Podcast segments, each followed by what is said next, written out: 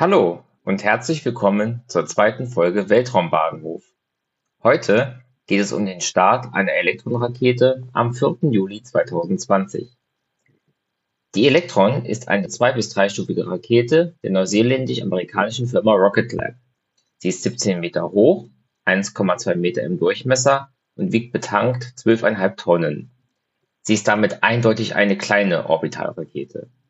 Die Rakete trug sieben Satelliten, den CESat-1b der japanischen Firma Canon, einen 50 Kilo schweren Erdbeobachtungssatelliten, dazu fünf Flock 1i-Satelliten der amerikanischen Firma Planet Labs, ebenfalls zur Erdbeobachtung, und eine experimentelle Testplattform namens Faraday One der britischen Firma InSpace. Ziel war eine solarsynchrone Umlaufbahn, das heißt, dass der Satellit immer bei gleichem Sonnenstand dieselbe Stelle auf der Erde überfliegt, um Veränderungen schnell zu erkennen.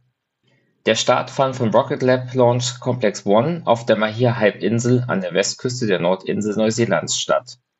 Der Weltraumbahnhof gehört der Firma Rocket Lab selbst und von hier starten seit 2017 Satelliten auf den Elektron-Raketen.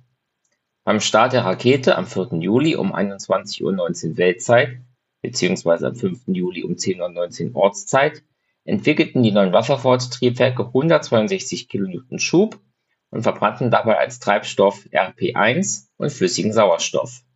Bei Rp1 handelt es sich um hochreines Kerosin, also besonders reinen Flugzeugtreibstoff.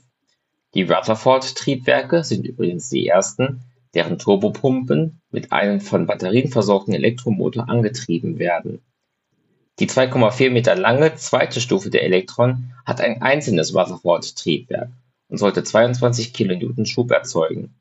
Leider gab es eine Fehlfunktion der zweiten Stufe, welche zum Verlust dieser Mission mit den Namen Pigs or It Didn't Happen führten.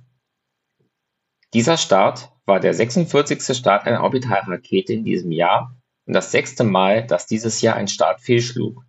Es war der 13. Start einer Elektron und das zweite Mal, dass ein Start fehlschlug.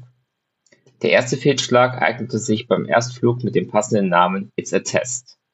Seit dem letzten Start einer Orbitalrakete waren ein Tag, 18 Stunden und 9 Minuten vergangen. Die Infos dazu kann man in Folge 1 nachhören. Seit dem letzten Start der Elektron waren 21 Tage, 16 Stunden und 7 Minuten vergangen. Vielen Dank fürs Zuhören. Links zu Social Media gibt es in den Show Notes. Bis zum nächsten Mal bei Weltraumbahnhof von Schwarze Null FM.